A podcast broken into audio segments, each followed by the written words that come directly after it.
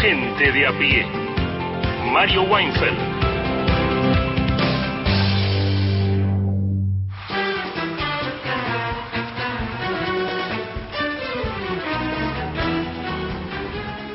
Hola, buenas tardes a todos, todas, todes.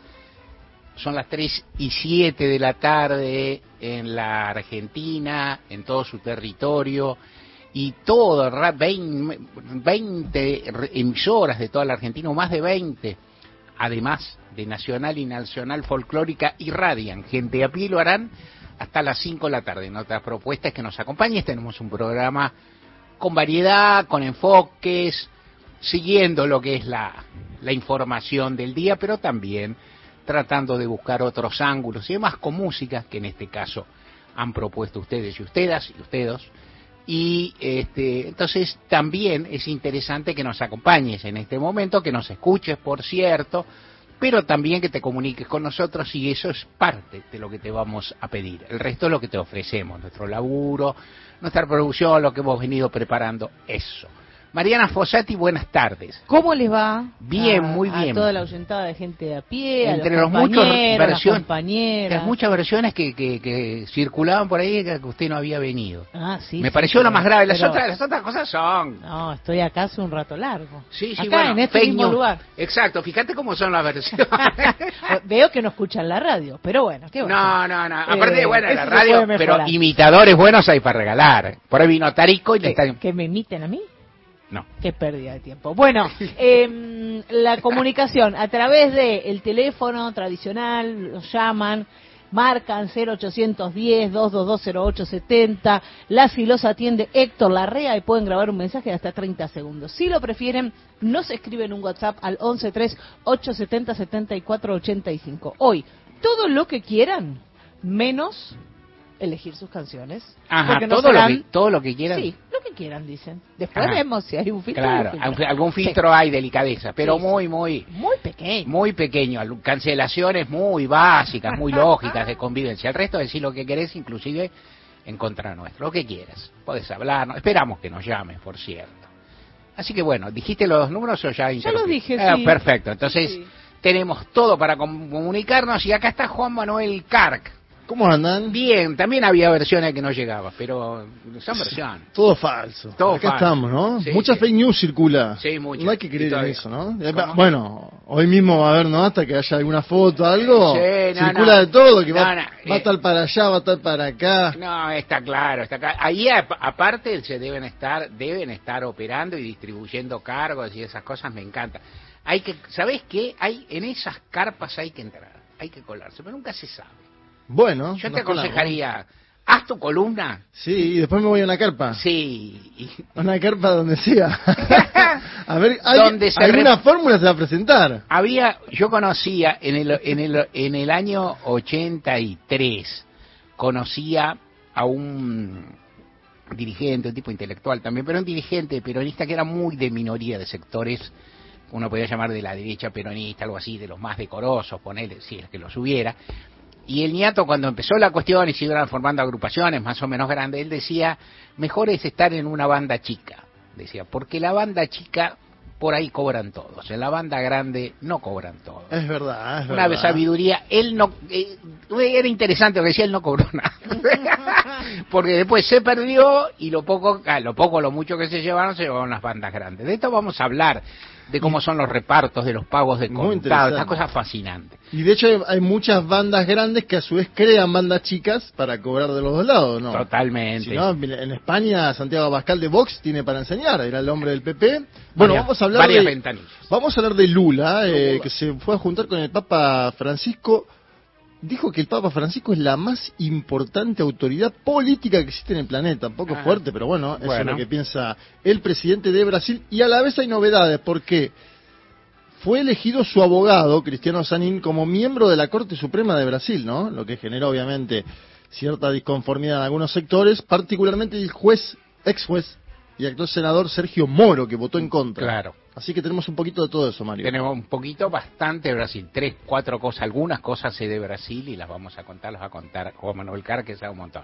Martín Rodríguez va a estar con nosotros en un rato y va a abordar algo que quedó también, que algo había insinuado, en el día de, de ayer, referido a, bueno, a, a, dos eh, cuestiones o dos hechos tremendos que como a la Argentina, que son el, el, toda la situación que se ha planteado en Jujuy, la constitución aprobada cuando la porción aprobada entre gallos y medianoche, la, la, enérgica movilización y participación popular, la represión de Gerardo Morales y en, muy, en otro en otro en otro territorio y en otro y, con, y en otro registro la, la desaparición y casi segura muerte por femicidio de Cecilia que se está investigando y que la, y, eh, que, con la, las cuales más allá de otras variables que las hay Martín insinúa que existe que, que, para algunos todo sirve para cuestionar a los movimientos sociales desde un lugar u otro, que es un momento en que eso ocurre y que a veces con razón, a veces sin razón, a veces estigmatizando,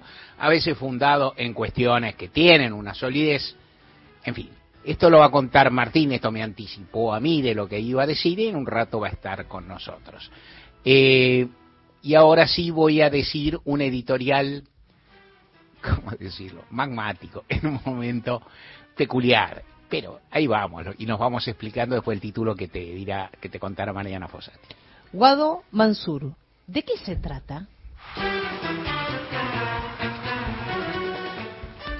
La posibilidad de la posibilidad respecto de que hubiera una fórmula presidencial del sector oficialista de Unión por la Patria, o sea, el sector que cuenta con el apoyo del kirchnerismo, digamos en general, de la Cámpora y del Frente Renovador de Sergio Massa, y que Guado de Pedro la encabezara, estaba dada.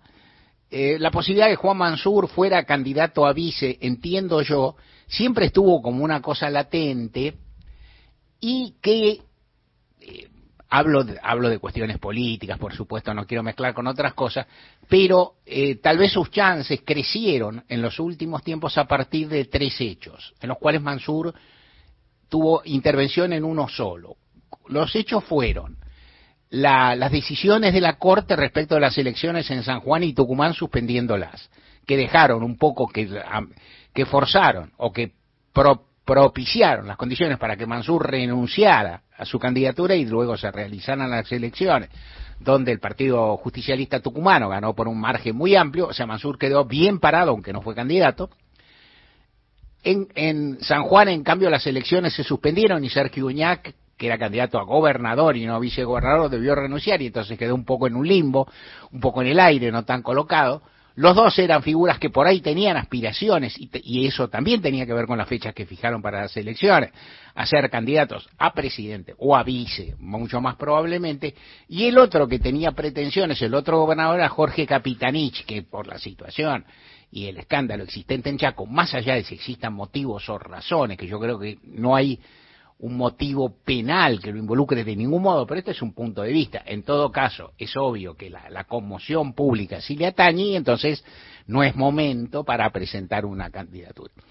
Así las cosas, Mansur queda, había quedado en mejor posición que la que había tenido el momento que desembarcó en el Gabinete Nacional, hace cosa de dos años, un poquito menos, tras la derrota en las primarias abiertas, simultáneas y obligatorias de 2021.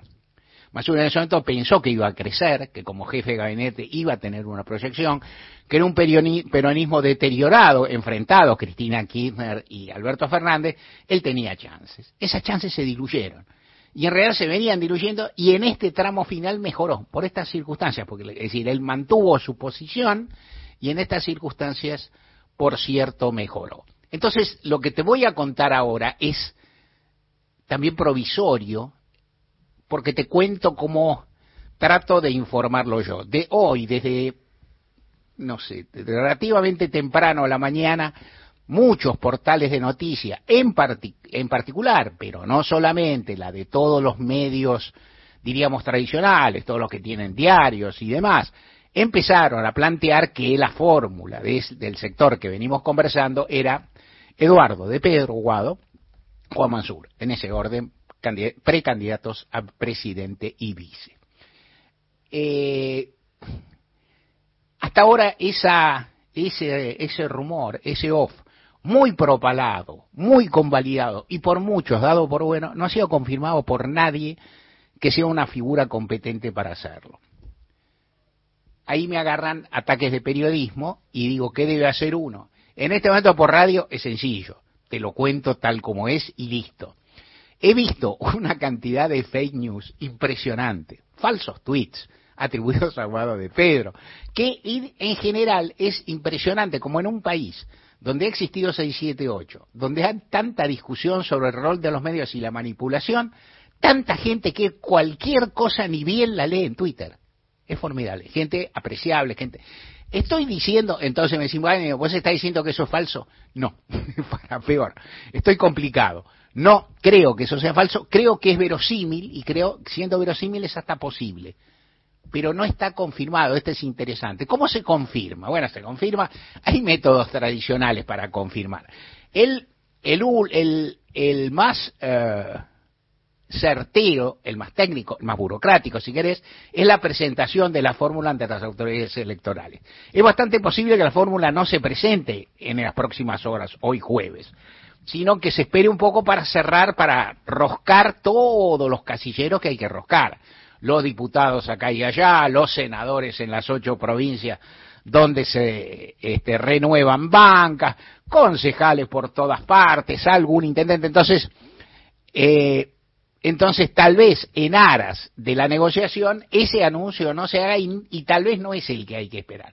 Pero sí puede haber una confirmación de las que hay en esta etapa, por Twitter que no sea apócrifo, este, por una conferencia de prensa, por una presentación, qué sé yo, hace dos horas y pico he leído que alguien decía que se estaban sacando una foto, seguramente la foto ya estará terminada, ¿Qué es lo que quiero decir con esto? Quiero decir que no reniego de ninguna información, que en el modo en que se resuelven estas cosas, que tiene, en la que tiene enorme centralidad la vicepresidenta Cristina Fernández Kirchner, que es muy enigmática y muy hermética con esta cosa, no se puede decir. Entonces, ¿quién es el que no puede decir asertivamente algo? Yo. ¿Por qué? Porque soy periodista y laburo así. ¿Y qué hago? Me pierdo una primicia que tienen todos. ¿Y qué te cuesta? ¿Qué, te importa? Digo, te pierdo, igual, es decir, esta idea, esta idea de la premisa, de la, de, la, de la excitación por la primicia, primero, nunca me afectó demasiado, en lo personal. Segundo, en este caso es medio pavote, porque todo el mundo lo está diciendo. Entonces, no tiene tanta gracia. Tercero, y uno que es periodista sabe, si todos dicen lo mismo, una de dos, o todos tienen la misma fuente, lo que no es muy creíble. Es decir, la nación tiene la misma fuente que, el destape. Qué raro, ¿no? Qué raro. Digo, entonces, ¿qué, ¿qué pasa? Yo sé lo que, yo sé, bueno, yo tengo también una hipótesis, estoy hablando de periodismo y nada, pero ¿qué vas a hacer? Eh, yo tengo una hipótesis, ¿sabes quién la sabe? Martín, Martín conoce la historia, la conoce quien quienes trabajaron conmigo cuando yo era jefe de política de página, había más, no tanto elección de fórmulas, que también tuvimos alguna, sino eh, este, cambio de gabinete. Entonces sabíamos que había renunciado un ministro y quién iba a entrar. Y entonces no se sabía, está la ronda de candidatos. Y entonces a la tarde, noche, no sabíamos quién era. Y varios medios tenían, había menos, había menos cantidad de medios, había menos portales, que siempre están los medios, los, diarios, las radios, macana.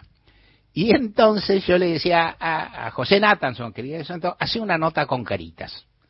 ¿Y qué era una nota con carito? Una nota con fotitos de todos los que, de todos los gente potable que todos habían mencionado como ministeriable, diciendo con delicadeza que todos esos nombres estaban circulando y que no se sabía. Si lo haces bien, lo decís y no lo decís. Nathanson es un hombre que escribe muy bien, que tiene mucha sutileza, tiene mucha capacidad de matizar, que no es una característica. Entonces, vos pones, en general, vos pones la foto y al día siguiente, ¿qué pasa? ¿Es alguno de esos? Vos acertaste y no hay ninguno de esos. Y bueno, nosotros nunca dijimos, nunca... Entonces yo tengo la impresión que la versión se difunde porque es muy creíble, porque es muy factible y porque...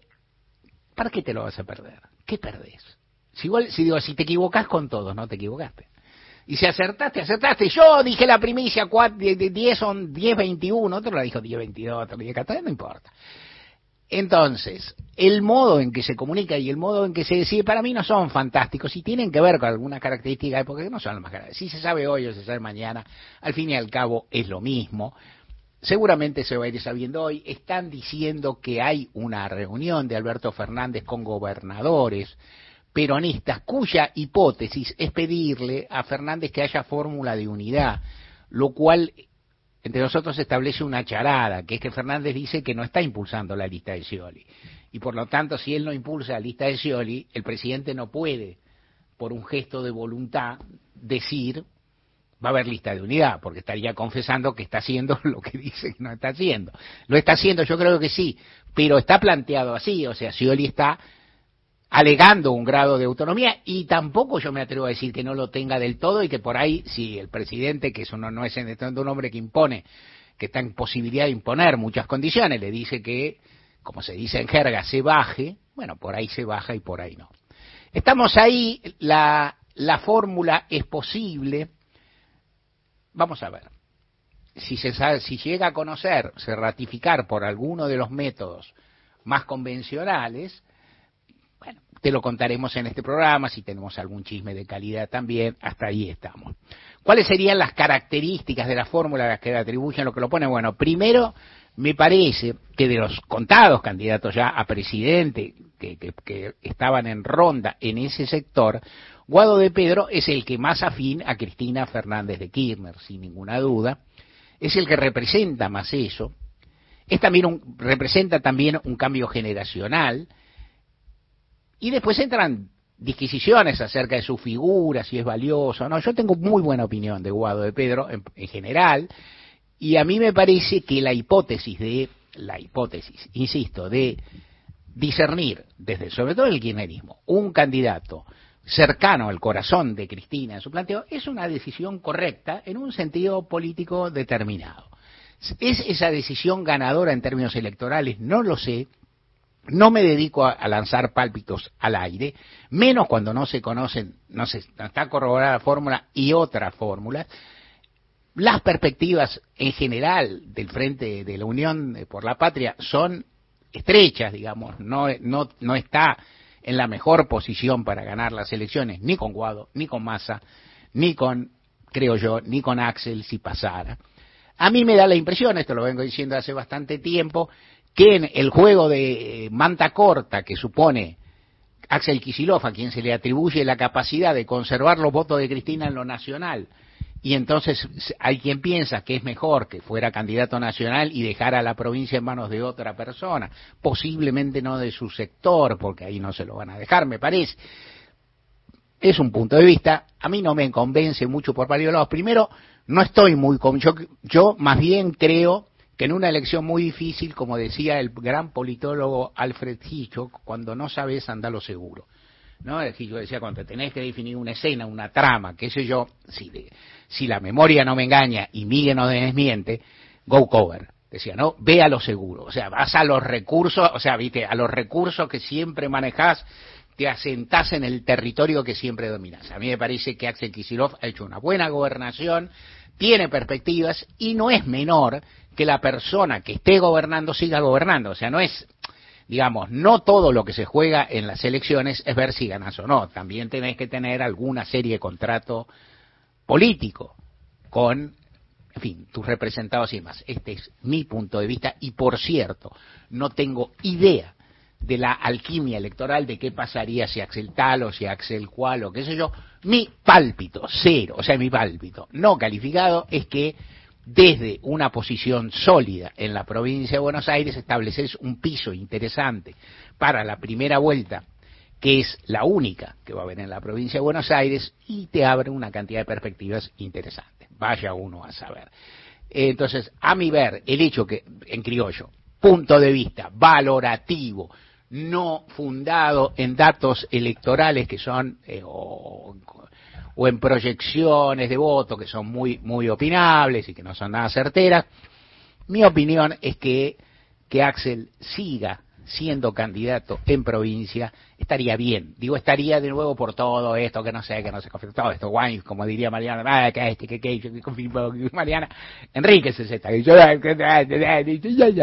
bueno, eso. Entonces, nada, nada confirmado eso, me parecería, me pare, eso, me parece si sucede.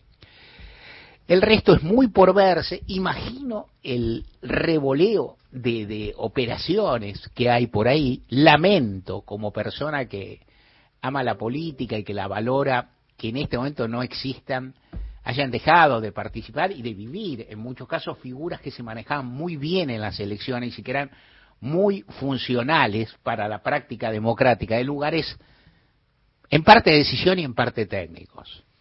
Jorge Landó, el gran apoderado, el gran apoderado del PJ en las elecciones, gran apoderado que lo fue de años pasados, que sabía todo, sabía todas las... Encantador, una figura caballeresca, un hombre murió hace un tiempito, un hombre, diría, de mi generación, fuimos compañeros de facultad, y un tipo encantador que conocía todas las cosas y que esas figuras que en general tienen un rol técnico que manejan la lista, también en última instancia tienen una cierta capacidad, aunque por cierto no definen, y sí, operadores como Juan Carlos Mazón o, o Pepe, José Pampuro, el Pepe Pampuro, que sabían acercar a las partes, disipar las broncas, hacer transacciones, engañar un poco, dejarte engañar. Una vez me ofreció un, un editor amigo, que Martín lo conoce, y bueno, que es el editor que ha editado los dos libros que cometí durante el macrismo, que escribió un libro sobre los operadores políticos. Es un libro que me fascina. Yo decía, no me va a leer, digo, lo vamos a leer, no, no vamos a leer 14, o sea, ¿no? Es decir, más allá de cuán divertido es y todo, y aparte te falta sabiduría. Y aparte los es una especie que no es, o sea, que es valorada por, por, por los dirigentes políticos, que es muy útil, pero que la gente común no la ve, la ve como, digamos, el extremo de lo cuestionable, rosqueros, tranceros, bueno, todo eso está ocurriendo. Si yo, Juan Manuel Carr se queda acá para hacer su columna, le valoro su actitud, igual está hablando, porque yo lo veo que está chateando, qué sé yo, que está chateando enérgicamente, yo creo que es el momento también de, valorizarse. En ha de haber mucha gente moviéndose. La reunión con los gobernadores eh, apunta algo hipotético, hay que ver qué puede pasar, no sé, son horas muy dinámicas, este es un cierre con mucha incertidumbre, para mi gusto y hasta ahora con poca profesionalidad, tampoco con mucha luz, hay que ver qué pasa, te voy contando lo que está sucediendo, voy a decir, pero no me contaste, no sabes tanto, es que solo sé que no sé nada, y después, porque como decía, el gran Sócrates, y en eso estoy, y en eso estoy vanidoso, porque recordemos que cuando el gran Sócrates decía solo sé que no sé nada, lo que señalaba que los otros creían que sabían y tampoco sabían nada. Entonces lo que decía Sócrates es más que los otros. Ellos creen que saben, pero no saben. Eso parece una frase de Perón. Ellos creen que saben, acá corto. Recuerden que estamos en Facebook, nos encuentra con el nombre del programa, que hay un podcast en Spotify para volver a escuchar los fragmentos de los programas ya emitidos y en Twitter somos arroba gente de a pie AM todos los contenidos de la radio en nuestra web, radionacional.com.ar. Podcast, entrevistas federales, archivo Héctor Larrea y más, mucho más. Encontrá lo mejor de las 50 emisoras de la radio pública en radionacional.com.ar. Llegar significa alcanzar. Es poder proyectar un futuro, cumplir un sueño. Logramos un nuevo objetivo, entregar la vivienda a 100.000. Y seguimos construyendo. Más información en argentina.gov.ar barra Hábitat. Ministerio de Desarrollo Territorial y Hábitat. Argentina Presidencia. WhatsApp de oyentes 11 3 870 7485. WhatsApp Nacional 144, la línea gratuita de contención, información y asesoramiento para mujeres en situación de violencia en sus diferentes formas. 144, en todo el país, los 365 días del año. Nacional Noticias. El país en una sola radio. ahora 15, 30 minutos en la República Argentina. Gobernadores se reúnen con el presidente Alberto Fernández en momentos de definiciones electorales de Unión por la Patria. Los mandatarios Raúl Jalil de Catamarca y Gerardo Zamora de Santiago del Estero mantienen un encuentro con el jefe de Estado. La visita se produce a 48 horas del cierre de listas previsto para el sábado y cuando aún falta la confirmación y anuncio de la fórmula presidencial del kirchnerismo que se presentará en las PASO el, 30, el 13 de agosto. Recordemos que gobernadores peronistas ratificaron la necesidad de que haya síntesis en la fórmula presidencial presidencial para hacer frente al agrupamiento de la derecha argentina que defiende la violencia a través de un ajuste garantizado con cárcel o Los fiscales del caso Cecilia consideran que a la joven la mataron en la casa de la familia Sena. El procurador general de Chaco y los tres fiscales que investigan el presunto femicidio de Cecilia Strisowski manifestaron que hay fuertes indicios de que existió planificación en el hecho al que calificaron como macabro y atroz. En conferencia de prensa, el equipo de investigación señaló que va a significar un antes y un después en la historia judicial de la provincia. Estimaron que hubo un trabajo de inteligencia, que muchas personas trabajaron sobre este hecho delictivo y que tuvieron varios días para poder descartar pruebas. Los fiscales adelantaron que cuando vence el plazo para resolver las situaciones procesales, el martes próximo, pedirán la prisión preventiva para los siete detenidos por el hecho. Se trata de César Sena, sus padres Emerenciano Sena y Marcela Acuña, y dos parejas colaboradoras de la familia. Datos del tiempo. En Andalgalá, provincia de Catamarca, la temperatura es de 21 grados, humedad 31%, cielo despejado. En Buenos Aires el cielo está algo nublado, temperatura 16 grados una décima, humedad 66%. Informó la radio pública en todo el país. Más info en radionacional.com.ar. Tu verdad, tu identidad está en el diario Radio Nacional. Toda la información y el mejor análisis en Gente de a pie. Con Mario Weinfeld.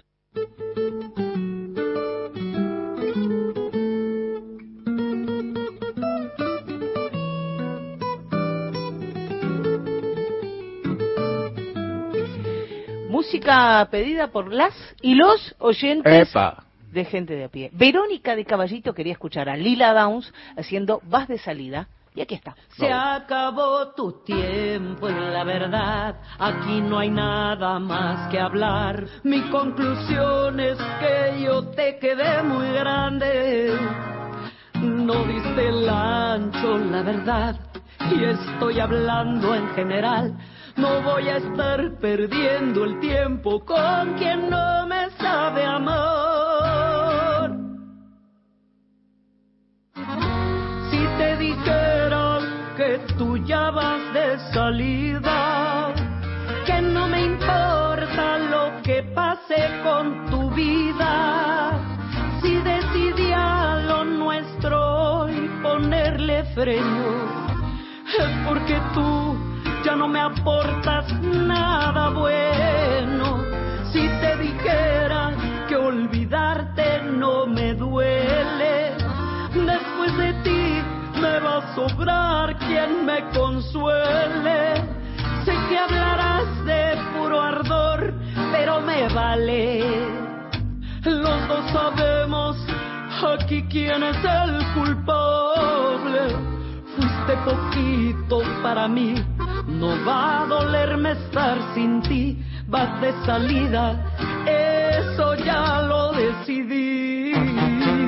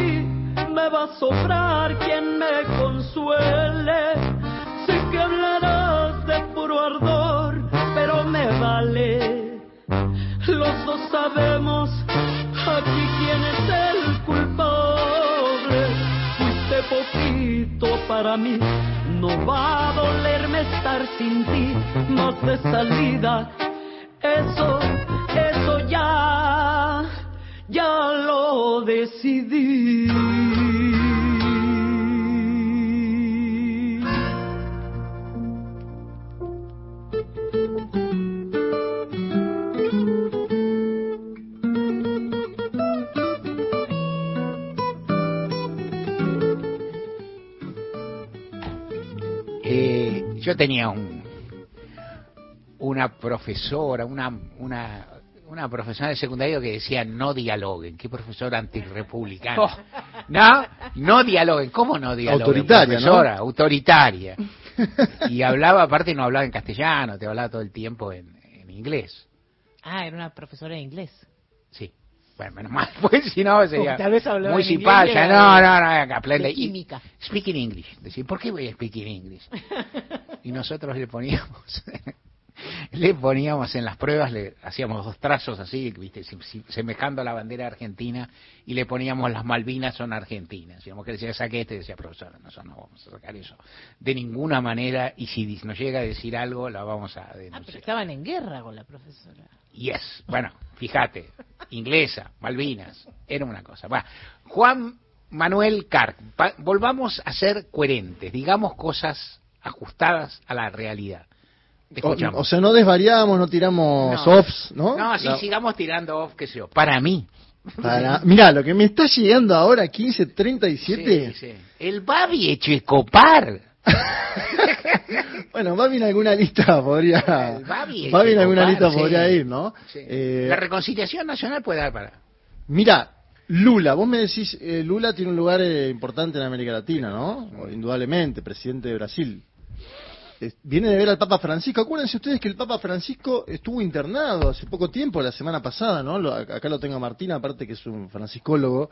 Eh, estuvo internado, ¿no? Estuvo Sí. internado la semana pasada, tiene una hernia abdominal, tuvo una hernia abdominal. Lo primero que le dijo a Lula cuando entró Lula, esta es una imagen que la pueden buscar, es bromista el Papa, ¿eh? Como buen argentino peronista es bromista. Todavía vivo, todavía vivo, le dijo. El Papa Francisco a Lula, apenas entra a Lula, Lula obviamente le, causa gracia, se juntan por más de una hora en el Vaticano, estuvo presente la primera dama de Brasil, Janja da Silva, la esposa con la cual Lula se casó el año pasado, que tiene mucha preponderancia en la política brasileña actual, lo pongo como consideración, siempre está bueno tenerlo eso en mente, y hubo una invitación a que el Papa Francisco viaje a Belém, en el estado de Pará, a una fiesta de Nuestra Señora de Nazaret. Habrá que ver porque en algún momento también Francisco debería, y lo pongo en potencial, venir a la Argentina, no se sabe, pero en caso de que vaya a Brasil, está bastante más cerca de seguir vuelo hacia nuestro país. Esto dependerá también de lo que suceda el próximo año en la Argentina, me imagino, y de la propia salud del pontífice, ¿no? Eh, hablaron sobre desigualdad, que es un tema que pro- preocupa a ambos desde hace décadas. Podría uno decir que es el tema de la biografía de ambos más similar, ¿no? La lucha contra la desigualdad, la preocupación por la desigualdad. Lula da Silva, primero como sindicalista en el ABC de San Pablo, y el Papa Francisco desde la iglesia en la Argentina. Y como cada vez que viaja Lula hace una conferencia de prensa posterior, ¿no? Y, y lo hizo, a mí me llamó la atención esta frase, la voy a decir primero, y después vamos a escuchar el textual de él y lo voy a traducir también. Dice que el Papa Francisco es hoy la más importante autoridad política que existe en el planeta. Lo dice un hombre que algo de poder tiene. ¿eh? Me pareció interesante traerlo, ¿no? Porque en la Argentina se dejó de hablar mucho de Francisco, ahora por ahí se habla con los 10 años, pero hubo un, un periodo de tiempo entre el 2013 y 2015, 16, 17, donde la Francisco tomó mucho auge y te diría que pasó por encima de la grieta en muchas cuestiones. Y después se dejó de hablar en un tiempo, del 17 para acá, como que se le perdió un poco el seguimiento que se le hacía, eh, un personaje eh, interesante para seguir también en el plano político. Escuchemos a Lula, a ver. Eu não tenho dúvida de dizer para vocês que o Papa Francisco é hoje a mais importante autoridade política que existe no planeta Terra. Não só pelo que ele representa, mas pela sua postura naquilo que ele fala. Ou seja, e é por isso que eu tenho duas coisas importantes com o Papa. Primeiro, a luta que o Papa faz sobre a questão da desigualdade. Ou seja, nós temos que fazer com que a sociedade mundial fique indignada com a questão da desigualdade. Hoje a desigualdade ela existe, sabe? A desigualdade na comida, a desigualdade na educação, a desigualdade no salário, a desigualdade de cor, a desigualdade de gênero. Ou seja, o mundo está muito desigual. Então é preciso que a gente coloque a luta contra a desigualdade, sabe, como no topo das nossas preferências para lutar. Dice Luis Ignacio Lula da Silva, el Papa Francisco soy la más importante autoridad política que existe en el planeta, no solo por lo que representa, sino también por su postura. Yo comparto cosas con él, la lucha contra la desigualdad. Tenemos que hacer que la sociedad mundial se indigne con la cuestión de la desigualdad. Dice Lula, hay desigualdad en la comida, en la educación, en el salario y en el género. Viste que esto es una... Él como que toma impulso con una frase y hace el seguimiento en la comida, en la educación. Muy de Lula eso. El mundo está muy desigual, entonces hay que colocar la lucha contra la desigualdad en nuestro top de cosas por las cuales luchar. Segunda cuestión que menciona en la conferencia de prensa tiene que ver con el posicionamiento en torno al diálogo en el conflicto bélico que tiene lugar en suelo ucraniano. El Papa propone una mediación. Está bien compleja la mediación, esa lo sabemos todo. Hay una supuesta contraofensiva ucraniana que parece eh, el meme ese de Ocupa, ¿no? Llega la contraofensiva ucraniana, sí, ya te dije que sí, ya va a venir. Bueno, Lula también habló sobre la salud de Francisco. ¿Les interesa esto? Porque vieron que circuló también mucha fake news, hablando de Sí. fake news, que estaba mal el Papa, que no sé qué. A ver, Lula dice que lo encontró muy bien, a ver. Eu fiquei feliz porque achei o Papa muito saudável. Muito. Eu pensei que ia chegar aqui e encontrar um homem combalido, porque tinha acabado de uma cirurgia, de uma cirurgia. Ele estava muito, mas muito animado, muito sorridente. E eu diria, sabe, que eu, todo dia eu digo no Brasil que eu sou um jovem de 77 anos com energia de 30. O Papa ontem era um Papa de energia de 30. Ou seja, ele estava muito motivado e muito disposto a continuar a luta dele, tanto contra a desigualdade quanto para construir a paz no planeta Terra. Estoy feliz porque vi al Papa muy saludable, dice Lula. Pensé que iba a llegar acá y encontrar un hombre convalido. No encontré, la verdad, el translate. de la- la- convalido debería ser un hombre... Convaleciente, pensé Exacto, yo. muy pero- bien. Pero si me preguntás si conozco la palabra en portugués, Bueno, no, pero pero encontraron un hombre convaleciente apenas salido de la cirugía. Él estaba muy animado, muy contento todos los días, digo, hablando de él. Que Se soy, aceptan correcciones a mí. que soy un joven de 77 años con energía de 30. El Papa ayer era un hombre de 30, dice Lula, ¿no? Ajá. Muy motivado y dispuesto a luchar, claro, eh, y dispuesto a continuar la lucha de él tanto contra la desigualdad como para construir la paz en el planeta. La otra novedad en Brasil, y esto va, yo, yo les digo, cuando pase un poquito el vendaval de las candidaturas, los medios conservadores argentinos van a hacer de esto un tema, acuérdense. La otra novedad es la siguiente, el Senado de Brasil eligió al eh, juez que defendió a Lula en la causa Lavallato, por la cual fue condenado y luego esas causas anuladas y eh, está en libertad, de hecho, por eso tuvo derechos políticos y por eso ganó la elección, se presentó y le ganó. El abogado de Lula en ese entonces era Cristiano Sanín, ¿no? Un hombre joven que era mirado, hasta te diría, con desconfianza en el Partido de los Trabajadores porque era de origen desconocido, perfil técnico, decían, pero este tipo lo va a sacar de la cárcel, lo sacó de la cárcel, y Lula ahora dice, es mi candidato a la Corte Suprema. Y va al Senado y gana la votación, y la gana con Moro en contra. Moro, acuérdense ustedes, eh, el, el famoso juez, diría ido en desgracia, ya en términos generales, pero obviamente también es senador el hombre, fue a las elecciones. Lula siempre le dijo, vos vas a terminar siendo candidato, Moro terminó siendo candidato y ahora es eh, él es de la oposición, su partido no, algo muy complejo de explicar. Entonces, antes de que se vote esto ayer, Moro fue y le dijo a Sanín, leí en internet que usted fue padrino del casamiento de Lula, algo que es falso, pero escuchen ustedes la intervención de Moro y después pasamos lo que le contesta Sanín. Eu li, por exemplo, vi na internet, não sei se é procedente ou não essa afirmação, que Vossa Excelência teria sido padrinho de casamento do recente casamento do presidente. Não sei se é verdade ou não, e se não for, eu peço até minhas escusas, mas é importante para nós aqui do Senado termos presente essa relação, se ela vai além da atuação como advogado eh, particular. Bueno, ustedes escuchan, leí en internet, no sé si es procedente o no esa información, eh, que usted fue padrino del casamiento del presidente Lula. Le dice Sergio Moro a Cristiano Sanín, que obviamente no solo estaba en el lugar, sino que después le contesta. A ver, le, le contesta lo siguiente. A minha relação com o presidente Lula é uma relação que se estabeleceu ao longo do tempo. Na condição de advogado, eh, eu tive uma convivência eh, bastante frequente com, com o presidente Lula.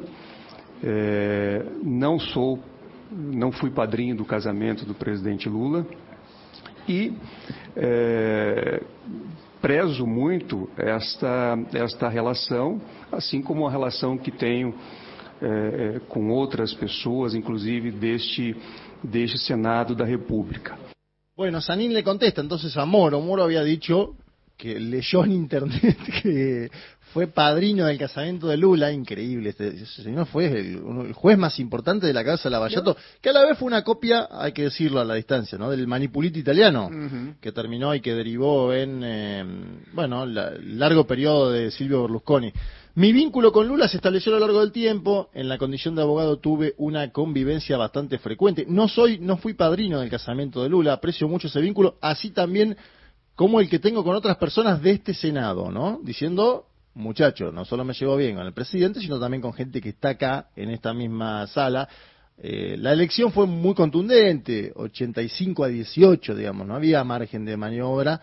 Eh, el bolsonarismo en contra, pero el bolsonarismo es una fuerza que tiene serias dificultades. ¿Por qué? Porque hay otro punto, que es que el Tribunal Superior Electo- Electoral empezó hoy una especie de juzgamiento, como le llaman ellos, para ver si Bolsonaro puede seguir compitiendo a cargos selectivos. ¿sí? Se llama ilegibilidad eh, para el expresidente Jair Mesías Bolsonaro. Lo hacen en base a que, acuérdense, las declaraciones que hizo Bolsonaro sobre el sistema de voto electrónico en Brasil ante embajadores. En base a eso, el Tribunal Electoral inicia una investigación y aparentemente podría avanzar, lo pongo siempre en potencial, como me gusta hacerlo, porque no sabemos qué va a pasar. Una de las opciones que, es que Bolsonaro sea inelegible, como se le llama en Brasil, por el plazo de ocho años. En tal caso, el bolsonarismo, que es la segunda fuerza política más grande del Brasil y quedó evidenciado en la última elección presidencial, debería ver quién asume las funciones de candidato. Pero bueno, esa es una discusión a futuro. Puede ser el gobernador del estado de Sao Paulo, Tarcisio de Freitas. Puede ser Michelle Bolsonaro, la esposa, nada más y nada menos que de Jair Mesías Bolsonaro. ¿Cómo se ve? Una situación convulsionada en términos políticos, pero con un Lula que las encuestas, y la última información que digo, la, la encuesta Quest, le empieza a dar mejores señales en términos de valoración. ¿Por qué? Por la economía. ¿no? Hay una idea de que la economía brasilera está mejorando. De hecho, si ustedes miran las editoriales de Folia de Sao Paulo, de Estadao, dicen la suerte de Lula, ¿no? Como que se han acomodado unas variables macroeconómicas y Lula encuentra incluso apoyo en votantes, crece 8 puntos en los votantes de Bolsonaro, ¿sí? Lo cual implica un ensanchamiento. Esto es una novedad, digo, porque había empezado con una aceptación más corta, más chica, ¿no? A la famosa luna de miel que no siempre es en América Latina. Sería una novedad en caso de que eh, tenga una aceptación mayor. Juancho, las encuestas en Brasil son, son como las de Argentina, digamos, o son más, intuyo que son más creíbles. En todos lados son complicadas las Sí. encuestas. En Brasil en general toman muestras grandes, 4.000 casos, lo, lo cual implicaría tener alguna tendencia. Pero bueno, el propio Bolsonaro, acordate, Bolsonaro se decía que eh, no iba a disputar como disputó la primera vuelta electoral en Brasil, ¿no? Y él decía, no le crean a las encuestas. Esta Quest eh, es una encuestadora en general, te diría fiable, que fue midiendo bien los movimientos en la última elección y que denota algo que se empieza a hablar en el Brasil, ¿no? Eh, algunos dicen tiene su, Lula tiene suerte, otros dicen Lula maneja bien la macroeconomía y está llevando adelante lo necesario para que la, la- la economía de Brasil crezca. Como sea, hay una mayor previsibilidad en términos económicos. El único indicador negativo para Lula sigue siendo la tasa de interés del Banco Central. Acuérdense que él no puede mover al titular del Banco Central, que es un hombre del bolsonarismo, y por eso está pidiendo que el Congreso sea quien lo desplace. Habrá que ver si ahora que va logrando triunfos en el propio Congreso y mejora su imagen positiva de cara a la población, lo puede hacer, puede desplazar a este hombre, Campos Neto, del Banco Central. Te diría que Campos Neto es todavía el último bastión bolsonarista en, en las instituciones de Brasil. Te dejo esa frase porque me parece que eh, vamos a seguir hablando de este hombre largo y tendido. Muchas gracias, Juan Manuel Carca. Gente de a pie. Hasta las 17. Estás todos los días la radio pública. La Ley 27.610 reconoce el derecho de las mujeres y otras personas gestantes a acceder a la interrupción del embarazo hasta la semana 14 de gestación inclusive. Los procedimientos son gratuitos, seguros y confidenciales en todo el territorio nacional. Pueden realizarse en el Servicio Público de Salud o a través de las obras sociales y entidades de medicina prepaga. Impedir el acceso a la interrupción voluntaria del embarazo es violencia contra la libertad reproductiva. Ante consultas u obstáculos para acceder a la práctica, podés asesorarte llamando al 0800-222-3444 del Ministerio de Salud de la Nación o a la línea 144. Decidir es tu derecho. Decidir es tu derecho. Ministerio de las Mujeres, Géneros y Diversidad de la Nación. Junto a RTA, Radio y Televisión Argentina. Pequeños grandes hábitos. Sacar la basura de 19 a 21 horas y dejarla en bolsas cerradas dentro del contenedor negro o gris son pequeños hábitos que podemos sumar para empezar a generar grandes cambios. Juntos podemos construir un futuro mejor. Conoce más en buenosaires.gov.ar barra Ciudad Verde. Brazos abiertos. Buenos Aires Ciudad. Más de 250.000 trabajadores y trabajadoras dejarán de pagar el impuesto a las ganancias. Y detrás de ese dato, siguen creciendo el consumo y la inversión en Argentina. Conoce más en argentina.gov.ar barra primero la gente. Ministerio de Economía. Argentina Presidencia. A 40 años. Siempre democracia. Van a ser respetadas las monedas en que hicieron sus depósitos. Eduardo Dualde. El que depositó dólares recibirá dólares. El que depositó pesos recibirá pesos. Nacional, la radio pública. De lunes a viernes, de 15 a 17, Gente de a pie, con Mario Weinfeld. Poquito van apareciendo algunas fórmulas, Bullrich, de Petri y Guado Mansur. Son las fórmulas extraoficiales, por supuesto todo esto se sabrá el sábado 23.59. Las incógnitas siguen siendo Scioli y Massa. Scioli seguramente va a ser candidato a presidente y no sabemos este, su compañero de fórmula. Y Massa no se sabe lo que va a hacer. Eh, Scioli, por, por supuesto, ya tiene su, su lema que es Unidos triunfaremos. En cuanto a Massa, eh, Darío Alberto, en nuestro WhatsApp, convalido significa debilitado en castellano. Ah, Muchas gracias. esos son Bien. ¿Qué es lo que te pasa cuando estás convaleciendo? Convalido Muy bien, gracias, porque yo yo di- me jugué, dije que me jugaba por contexto, que no sabía nada Pero- y me corrigen bien. Convalido es. eh, ¿No es convalido? No.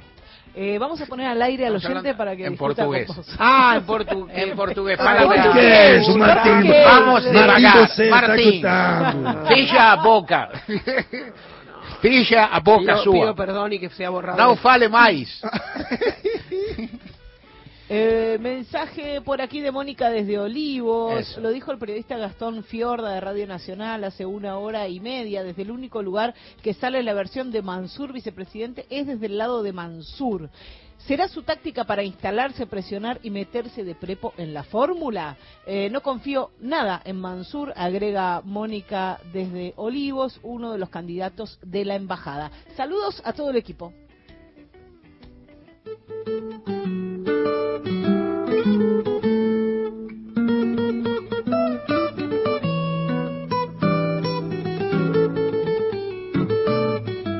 El pedido de Marcela de Villa Urquiza Sí. ha sido cumplido. Será cumplido. Será cumplido en este ya. momento. Abel Pintos y sueño una farolera. Eso.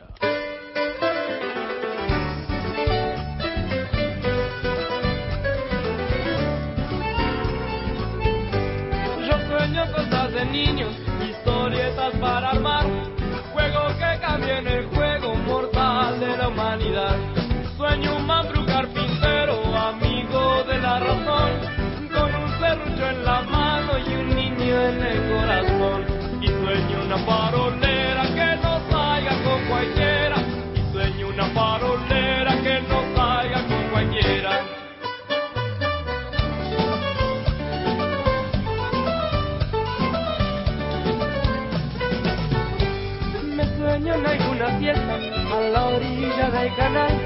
Me sueño en mi bicicleta y por la sombra del parral.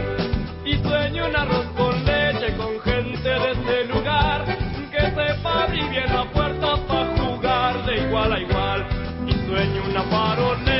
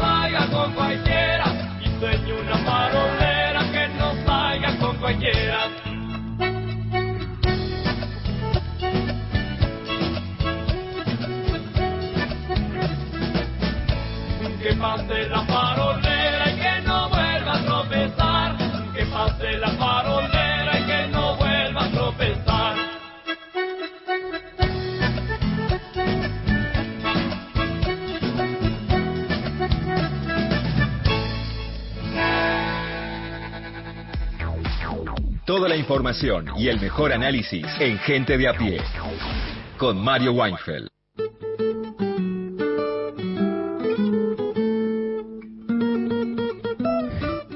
Seguimos acá en este, en este plano que, por cierto, da para muchas especulaciones por el modo en que se está trazando. Cu- ¿Cuál es? ¿Existe, existe alguien ha, ha hecho circular esta, este, esta versión, esta información, este hecho, este hecho ya realizado, o alguien lo está midiendo? ¿Qué sé yo? Da para todo. Yo, insisto, al aire un poco me prefiero suprimir especulaciones o qué me parece o todo esto, en fin, y ir contando. Hay algún oyente que dice, eh, con todo derecho y raz- razonando y sospechando, dice todos los datos que surgen, y parece que alguna información salió acá en la misma radio, todos los datos que surgen de acerca de la posible existencia de la fórmula salen de Dado Mansur. No es del todo así. Uno está viendo adhesiones de lo que sería, entre comillas, el sector que es más afinado al, a, perdón, a Guado. Veo, por ejemplo, una, una, un tuit de Carlos Pisoni, digamos, de hijos. Veo, veo, lo vi por ahí en algún, en algún monitor a Hugo Yasky, que tampoco, digamos, que también pertenece a un sector eh, más cristinista, digamos, y también hay un tuit de Yasky. O sea, yo veo que en general hay muchas personas que creen en esto, que en parte lo creen consumado o que en parte creen que también lo, lo buscan confirmar, que se va haciendo, no lo sé y seguiremos esperando. Eh, también se habla también de, la reunión del presidente. Es un día con, mucho tiempo. No falta tanto para el cierre de listas. Mañana tendría que estar más o menos cerrado. ¿Cuándo se hace un anuncio en forma? No lo sé. Eso queda en manos de, de- quienes manejan tácticamente las cuestiones, desde luego, te insisto lo mismo. También para terminar la cuestión hay que tal vez hablar con Daniel Scioli, hay quien especula con que se llegue a algún acuerdo.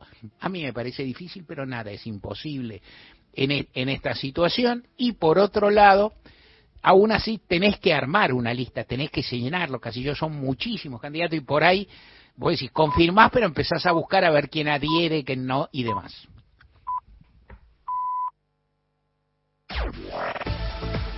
Nacional Noticias. El país en una sola radio. Es la hora 16 en todo el país. Finalizó la reunión del presidente Alberto Fernández con los gobernadores de Catamarca y Santiago del Estero. El presidente Alberto Fernández mantuvo una reunión con los gobernadores de Santiago del Estero, Gerardo Zamora y de Catamarca, Raúl Jalil, de acuerdo a voceros de los mandatarios provinciales, ambos, como representantes de los gobernadores del Norte Grande, le hicieron llegar la inquietud al presidente de mantener una lista única como fórmula presidencial de Unión por la Patria, entendiendo que la misma debe ser encabezada por el ministro del Interior, Eduardo Guado de Pedro, acompañado por el actual gobernador de Tucumán, Juan Mansur. En la cartera del Interior no afirman ni desmienten esa posibilidad, aunque ha sido público el acompañamiento de varios mandatarios provinciales a esta fórmula. Desde Casa de Gobierno para Radio Nacional, Claudio Leveroni. Kelly Olmos dijo que la reforma realizada en Jujuy no contempla los acuerdos internacionales que requiere consulta previa de los pueblos originarios. La ministra de Trabajo, en diálogo con Radio Nacional, dijo que planean formalizar una presentación en contra de la reforma de la Carta Magna de esa provincia. Establecen límites que la Constitución Nacional y los acuerdos que suscribió la Argentina a nivel internacional no lo establecen, digamos que contradicen la Constitución Nacional, contradicen esos acuerdos que tienen carácter supralegal en la República Argentina. Obviamente es todo materia opinable, no es una cuestión a imponer, es una cuestión de interpretación, pero que tiene en el caso de la nosotros hemos hecho realmente una muy frondosa justificación de la forma en que ellos han avanzado y que ya hoy tienen una experiencia en Jujuy, porque lo que ahora pasaron a la Constitución es lo que antes ya tenían dispuesto en el Código Contravencional de la provincia. Deportes. Ya se venden las entradas para el partido homenaje a Juan Román Riquelme, programado para el domingo a las 4 de la tarde en la Bombonera. La pueden conseguir los socios de Boca a través de la plataforma Soy Socio. Por otra parte, el equipo de Almirón visita esta noche a partir de las 21.45 a Godoy Cruz, Chiquito Romero, Bainat, Roncaglia, Figali Genés, Medina Varela, Paul Fernández Barco, Oscar Romero y Benedetto. En Buenos Aires, Nicolás Álvarez, Radio Nacional. Datos del tiempo. En Puerto Argentino, Islas Malvinas, la temperatura es de 7 grados, humedad 96%, cielo algo nublado. Buenos Aires, el cielo también está algo nublado, temperatura 16 grados, una décima, humedad de 66%. Informó la radio pública en todo el país. Más info en radionacional.com.ar.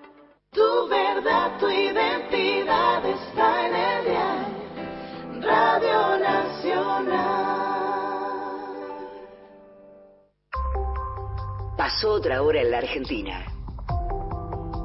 Seguís con la radio pública. Nacional. A toda hora. Mario Weinfeld y un gran equipo hacen gente de a pie. Por Nacional. La radio pública.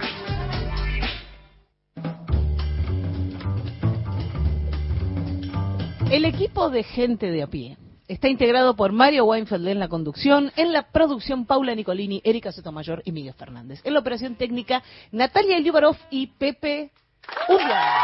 Antes de que diga cualquier Antes, Pepe aplauden. antes, Pero Undiano. qué bárbaro. Impresionante. ¿Y para ¿verdad? Liubarov? Nada.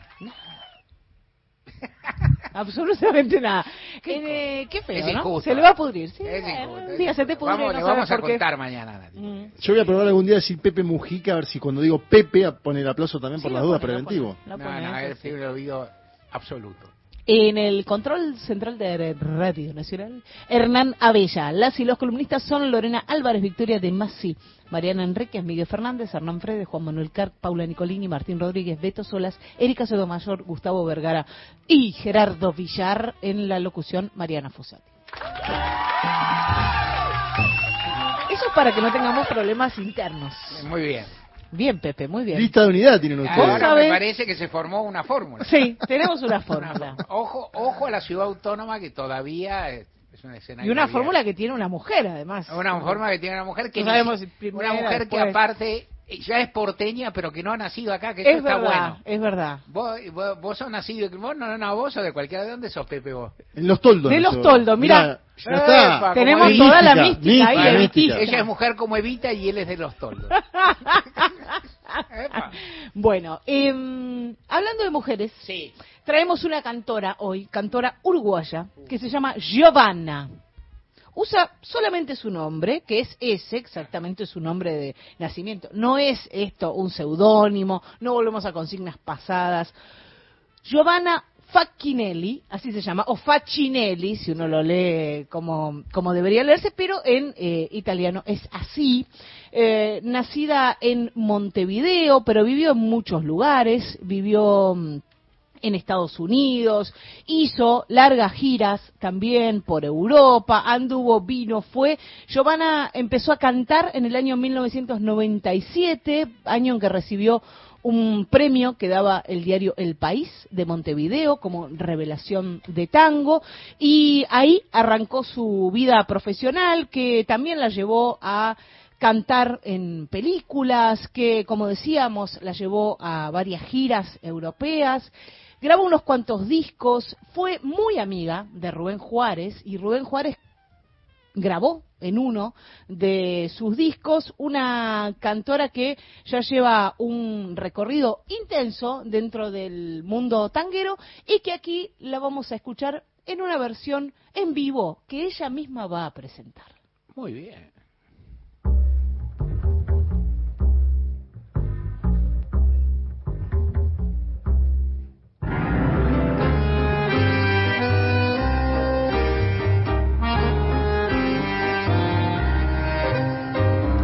Alberto Mastra. Música y letra dedicada a la maestra Lágrima Ríos. El arreglo de Hugo Fatoruso.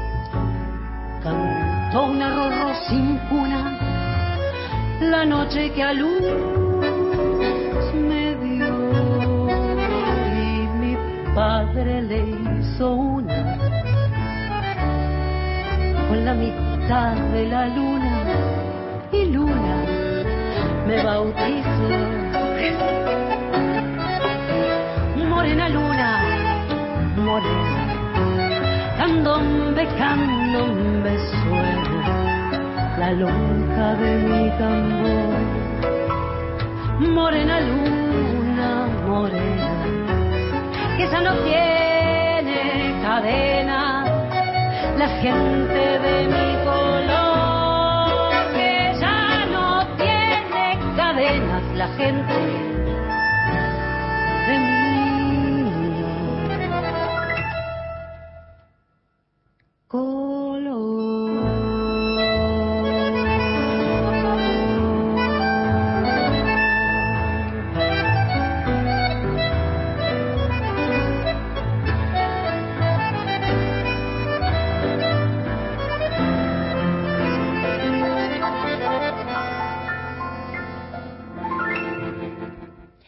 Escuchábamos a Giovanna, cantante uruguaya, haciendo Luna Morena de Alberto Mastra. Y aquí todo nos lleva al Uruguay, porque Al- Alberto Mastra era un cantautor uruguayo que escribió unos cuantos tangos y, y milongas, por ejemplo La Fulana, que es una milonga Ajá. que tiene versiones muy conocidas, eh, Miriñaque, que lo cantaba Nelly Omar, dedicado este Luna Morena a Lágrima Ríos, cantora uruguaya que ya hemos pasado en la Sí. primera en la primera emisión de tangos uruguayos, así que no lo vamos a volver a escuchar, pero sí es eh, una buena oportunidad para recordar a esa voz increíble y a este linaje de mujeres cantoras del Uruguay que integra Giovanna.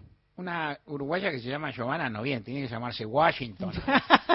Washingtona. Washingtona, Bueno, Tabarea. Giovanna. Tabaré Así- viudez. Así les queda bien en la cabeza. Eh, la buscan así nomás, ¿eh? La Buscan por Giovanna y va. Giovanna con doble N y tiene unos cuantos discos. eh, a veces anda por acá, por Buenos Aires. Va y viene de Montevideo, la ciudad vieja, donde vive en una casa centenaria, preciosa, a esta Buenos Aires, donde muchas veces la tenemos. Nunca la encontrás desprovista de datos interesantes a Fossati, ¿viste? No creas.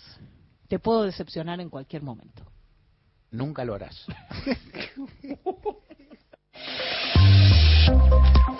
Encontrá los podcasts de la radio en nuestra web, radionacional.com.ar.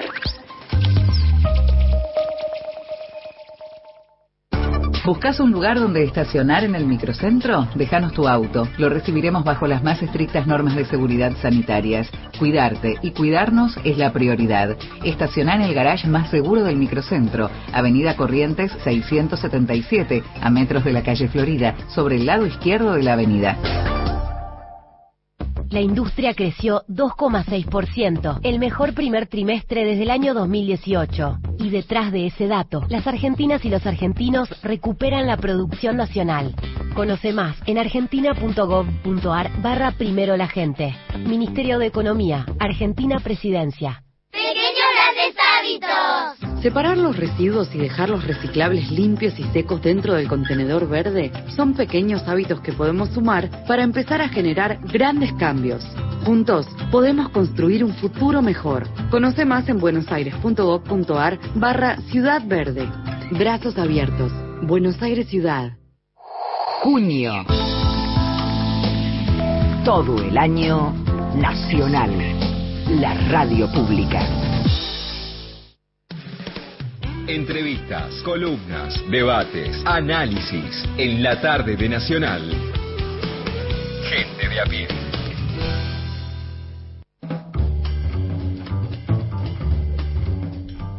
Cambiando, ¿se acuerdan de Sergio Villarroel? Qué pedazo de tipo, qué, qué personaje, qué, qué periodista notable que, que hizo tanto trabajo.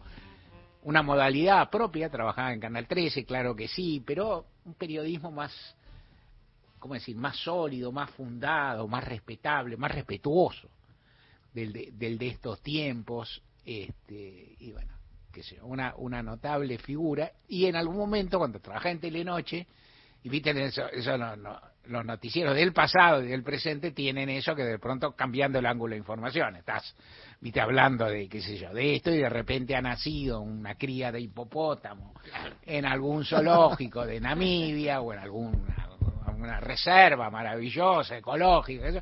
Y bueno, y pasás ángulo de información, decía, y ahí vamos. No lo voy a cambiar tanto, pero me gustaba el recuerdo. vamos, eh, vamos, dijo el buey, a hablar algo de las elecciones que van a realizarse el próximo domingo. Elecciones a gobernador en la provincia de Formosa y en la provincia de Córdoba. En Formosa, la Corte Suprema tenía para decidir un planteo de inconstitucionalidad de la Constitución de Formosa, estas cosas que se han puesto de moda. Ya te he dicho que no me gustan, que yo, yo soy partidario más bien de ahorrarlas, no soy quien, pero que me parece que no le hacen mucho bien a la vida política. Y en este caso era bastante, eh, aunque por supuesto se puede discutir si es el una cosa es que sea el mejor método, el mejor, la mejor norma, el mejor criterio y otra que sea inconstitucional. Es decir, si vos, si vos decís que es el mejor, propende a no ser inconstitucional, ponele, sé yo, no importa. Pero si es el peor, si es muy malo, es inconstitucional, no automáticamente tiene que violentar el espíritu republicano de la Constitución que no se sabe cuál es, no está escrito este, sobre la piedra, no está escrito en material indeleble, se puede discutir. En la Constitución de Formosa autoriza las reelecciones sucesivas del gobernador, no dice más. Indefinida se dice, no es indefinida, es, bueno, sucesiva. Hay quien dice es demasiado, que yo, si me preguntas, a mí me parece bueno, pero en el plano de la opinión, el sistema que tiene, que tiene la Argentina y que tienen varios países de la Tierra, Brasil también, por ejemplo, en el cual se permiten dos elecciones, que son ocho años y que tiene por ahí un periodo de cuatro años solo es un periodo corto para, para afianzar a una figura presidencial, para desarrollar proyectos y demás, y después tenés que retirarte, al menos vos como figura, y para volver es muy difícil. porque Bueno, tenés cuatro años que si asume alguno tuyo que va bien, te va a ser difícil volver, y si a los otros le va bien también, es difícil. A mí no me parece mal sistema este, eh, mejor que el impedir la reelección una sola vez, mejor que la indefinida que tiene algunas algunos riesgos o algunos cuestionamientos que son atendibles. Pero, en todo caso, Formosa ha resuelto darse ese planteo. Llegó por vía de la oposición formoseña a Gildo Infran, que viene siendo reelecto con, con mucha frecuencia, vez por vez, muchos mandatos consecutivos. La Corte lo tenía para decidir y la Corte hoy eh, realizó el último acuerdo previo a las elecciones y no tomó ninguna decisión, o sea, dejó dormir el expediente. Una de las especialidades de la Corte Suprema Argentina, que es dormir, la Corte Suprema o se apresura y resuelve antes de tiempo, o demora los expedientes practicando lo que Carlos Fay llamaba cronoterapia, Rodolfo Terraño también usaba la expresión, un, dos radicales, digamos, ¿no? Así, esa cosa diciendo, bueno, lo que no, no arregla nadie, arregla el tiempo, qué sé yo. En cualquier caso, al no resolver, la Corte no interviene, no pasa nada, no hay ninguna directiva y las elecciones habrán de celebrarse. Y luego las elecciones, y luego las elecciones, la cuestión, entiende uno, se torna, no en soledad, se torna abstracta lo que decimos los abogados, porque ya se eligió la autoridad, bueno, podéis anular una elección realizada, es un disparate. O sea, la Corte se escurrió de tomar la decisión. Para mí es una es un modo a esta altura, después de haber tomado tantas es un modo, a mí me parece que la Corte debía priorizar, la, debía dejar, dejar eh, intacta la directiva de la Constitución de Formosa, o sea, que, que, presentara y tal. Esto dicho, también me parece que es un método mezquino, eh, vueltero, no resolver, que resuelva. Que diga que no, o sea, al, hacerlo así, ¿qué hace? Bueno, lo deja en el aire, no pone el gancho, es muy miserable, para un tribunal tan importante que toma medidas tan drásticas hacer eso. En fin, de cualquier modo se realizarán las elecciones en Formosa. Desde luego es amplio favorito el gobernador Infran y de cualquier forma en Formosa, como en todo lado, los pingos se ven en la cancha, los votos se tienen que contar y habrá que ver qué pasa. Elección eh, distrito único a, a simple pluralidad de sufragio, el que sea, saca más votos gana. Es igual en Córdoba, donde también hay elecciones, donde también hay una fuerza peronista que gobierna hace mucho, con más alternancia histórica que en eh, Formosa. Recordemos que Córdoba era una provincia donde el radicalismo ha dado mucho que hablar, donde estaba Amadeo Sabatini, el hombre que al que Perón sondió en sus momentos, en los momentos iniciáticos del peronismo en el 45-46, de la cual era oriundo Arturo Ilia, el presidente tan valorizado por alguna de sus virtudes y de quien se olvida que llegó merced a una proscripción injusta de, del peronismo en la cual la cual fue el basamento de su victoria. Entonces, ¿qué queda? Bueno, queda algo gris, mi viejo, queda algo con sus más y sus menos. ¿Hizo cosas valiosas? Sí. ¿Tuvo conductas interesantes frente a poderes económicos? Sí. E igual se basaba en la proscripción. ¿Qué le vas a hacer? Eh, era la lógica de la época y un poco también. Eduardo Angelos pertenecía a esa línea también radical. Víctor Martínez, el que fue vicepresidente de Alfonsín, cuando Alfonsín prevalece en el radicalismo, busca una figura que lo contrapese en el esquema más clásico de los partidos políticos, alguien de la capital o de la provincia de Buenos Aires y alguien de alguna de las otras provincias a las que llamamos un poco equivocamente el interior. Y, Y luego Eduardo D'Angelo fue el hombre que intentó suceder a Raúl Alfonsín un poco del mismo lugar. Mucho más conservador que Alfonsín, mucho más de derecha, entre paréntesis, mucho más ajustador.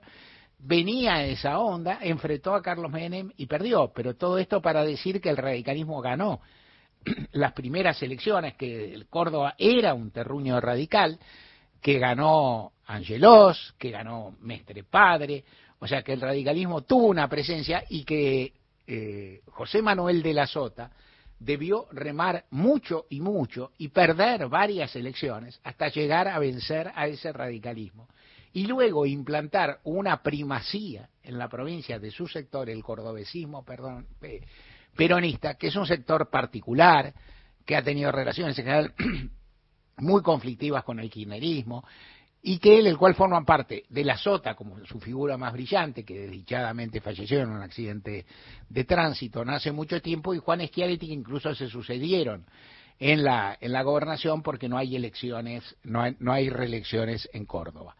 El candidato de, de Schiaretti es Martín Yayora, actual intendente de Córdoba, ciudad que en general también era, era, pilar, de, era pilar y bastión de los radicales, el, el, el esquiaretismo se la arrebató en la última elección y ahora ya Llora, tipo más joven que Schiaretti, tal vez de otra generación respecto a la democracia, aspira a ser candidato, aspira a ser gobernador y en general los pronósticos deportivos, las encuestas lo dan como favorito frente, sobre todo a Luis Juez, el candidato de Juntos por el Cambio que viene con tanto bardo, con tanta discusión, con tantos enojos y demás. Schiaretti estaba anunciando que se iba a candidatear e inclusive fijó la fecha de esta elección pensa, teniendo ya en cuenta la del cierre de listas que está que cae antes de la elección, ¿eh? que cae el viernes, el sábado, horas antes de que comience la elección, ocho horas antes si querés. ¿Lo hará, no lo hará? Hay que ver, hay que ver. Presentará una lista propia, buscará unirse con Daniel Scioli, que es la figura más cercana. Todo esto es un poco enigma, es interesante. En general, dicho muy rápido, las elecciones son interesantes, cada provincia es un mundo. En este caso, Córdoba es una provincia grande en la Argentina, cuando digo grande me refiero a, por supuesto, a su, a, a su vida, a la capacidad, a, la, a, su presencia cultural, a sus universidades, a su música, a todo, pero en este caso, hablando de padrón electoral, a la cantidad de personas que la habitan. Bien, Córdoba es la tercera en población del país, está en el, entre el 8 y el 9% de la población general de Argentina, es un poquito, poco más grande que Santa Fe, ¿no? pero es una provincia que, que, que determina bastante. Favoritos, en principio, los dos oficialismos. Un, un, dato sobre, sobre Formosa y un datito, sobre, o un, una opinión sobre Córdoba, ¿no? Vos decías, son dos provincias de sistemas un poco cerrados, un poco en sí mismos, ¿no? Ensimismados. Eh, Formosa, yo creo que Infran tiene, eh, es, la octava, es la octava vez que se presenta, tiene un rol institucional muy importante en el PJ, que es lo que se pierde de vista cuando se ven también algunos apoyos políticos que, que persisten en Formosa, ¿no? Que, no, que me parece que no tiene eh, que no se tienen en cuenta, aun cuando muchos escándalos de la provincia de Formosa son o ponen en cierto en, en cierta tela de juicio, ¿no? Es decir, eh, Infran es un hombre respetado por el Círculo Rojo Peronista, respetado por los gobernadores, respetado porque tiene un modelo de gestión que no puede ser reducido al como casi nada podría ser reducido a la versión más cualunque, si se quiere, de lo que podría ser del grupo Clarín, para decirlo rápido, ¿no? Para, digamos. Y a la vez, creo que tiene el desafío, sobre todo, digamos, después de tantos años, de, de, de comprender que, eh, de algún modo, cualquier dirigente que tiene ese doble juego, que es gobernador de una provincia y a la vez una figura de relevancia institucional para un partido nacional, yo creo que tiene que poner a dialogar la provincia con la nación. Uh -huh. Yo creo que, creo que hay algo que no que parecía ser casi de un modo beberial. Yo conozco Formosa, conozco bastante, conocí ah. muchísimo Formosa, por lo menos tuve un mes internado conociendo la provincia. Insisto con eso, no es una provincia que te pueden contar o reducir ¿no? Diga, vos ves denuncias y dice, la policía de Formosa que espía al Partido Obrero. No hay policía ni fuerza de seguridad de la Argentina y de federal o provincial que no espía al grupo de izquierda, qué sé yo. No sé, contalo como quieras, traigamos al gran Claudio Mardones y que nos explica acá cómo funcionan los servicios de inteligencia, pero son siempre algo que puede ser denunciado, ¿no? Digamos. Entonces, tiene, por supuesto, tiene vicios, tiene desprolijidades, no, no, no estoy haciendo una exaltación porteña federalista, viste que también, no decir, no, veo un caudillo y lloro, no, o me, o, o me excito porque veo un caudillo, no, no. Usted no entiende al peronismo. Tiene, ¿Qué? claro, algo así. Entrando, esto es lo que digo yo, que, que, que Sí. nosotros discutíamos con los fachos en la Facultad de Derecho y los fachos entraban al grito de unidad y en unidad revoleando la cadena.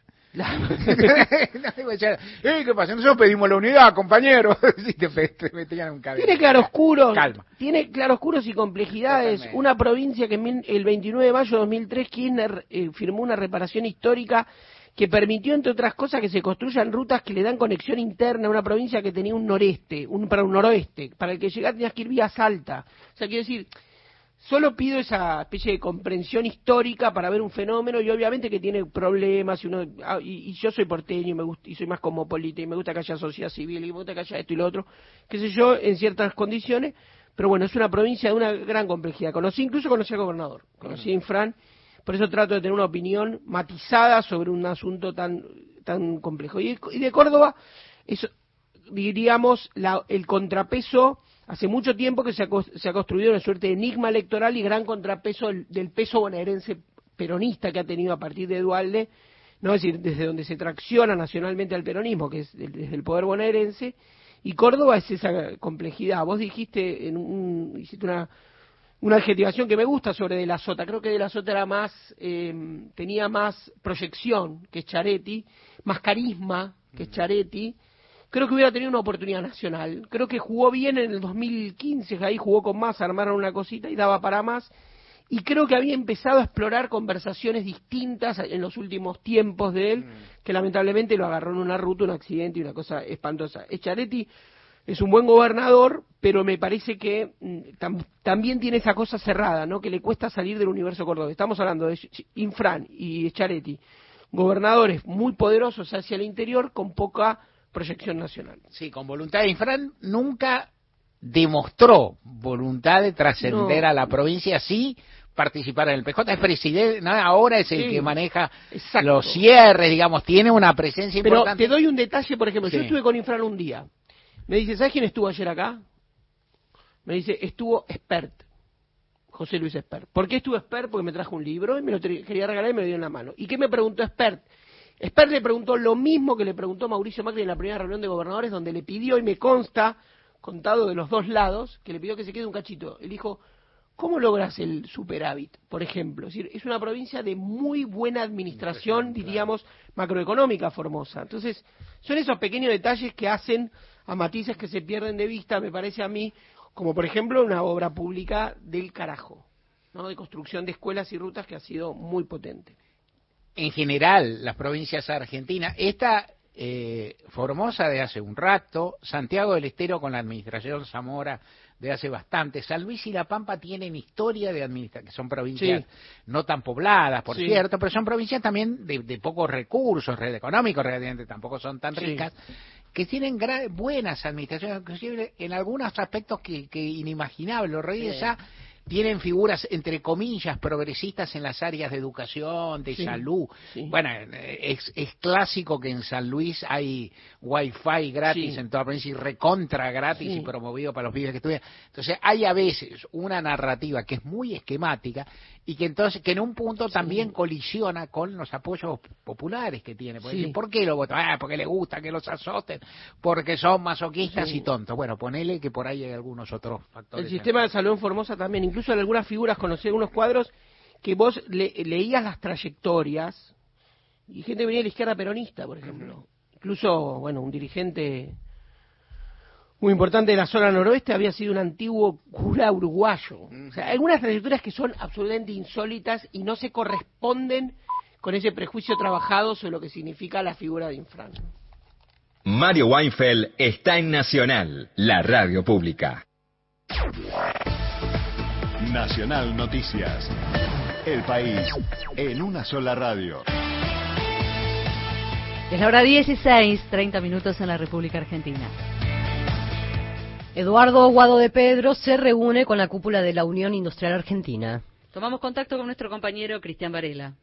El ministro del Interior, Eduardo Guado de Pedro, acaba de ingresar a la sede de la Unión Industrial Argentina sobre la avenida Avenida de Mayo, a metros de la avenida 9 de Julio, lo están esperando allí los referentes de la entidad febril. Cuando finalice este encuentro, el ministro del Interior tiene previsto dirigirse a una de las sedes del gremio de camioneros, ubicado en la avenida José María Moreno al 1200, donde se va a reunir con un sector de la CGT. Según pudo saber la radio pública, en instantes, en algunos minutos más, a través de las redes sociales, el ministro del Interior, Guado de Pedro, va a oficializar su precandidatura a presidente de la Nación en el marco de la interna de Unión por la Patria.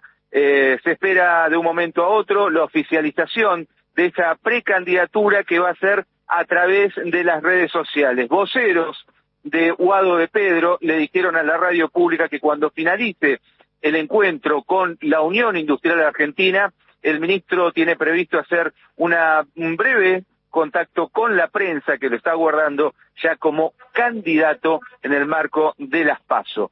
Informó Cristian Varela para Radio Nacional. Unión por la Patria rechazó la impugnación de una parte del reglamento interno realizada por el sector que integra Daniel Scioli.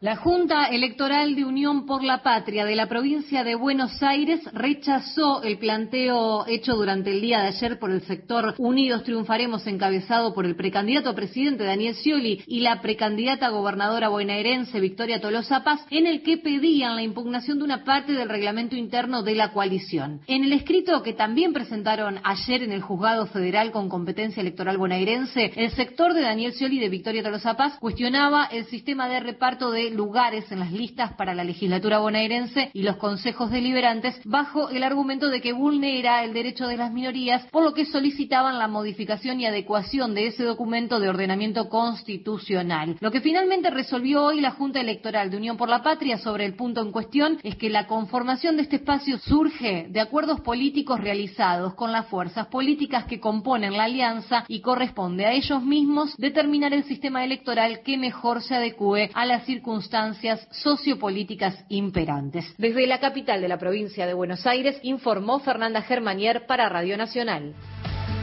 En Santiago del Estero juzgan a integrantes de una banda acusada de contrabandear cocaína.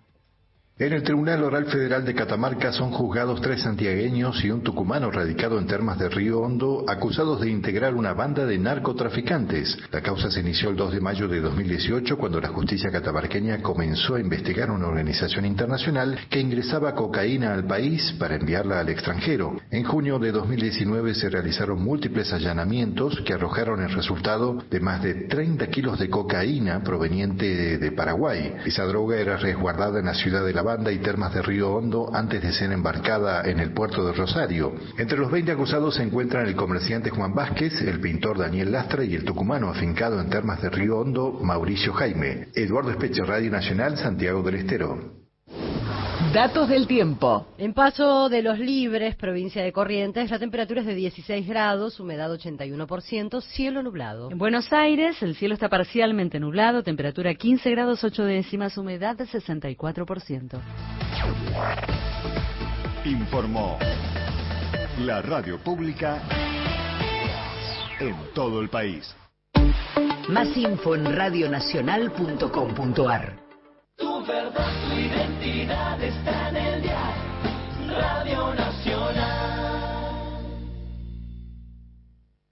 Todas las tardes, de 15 a 17, gente de a pie, Mario Weinfeld, en la radio pública.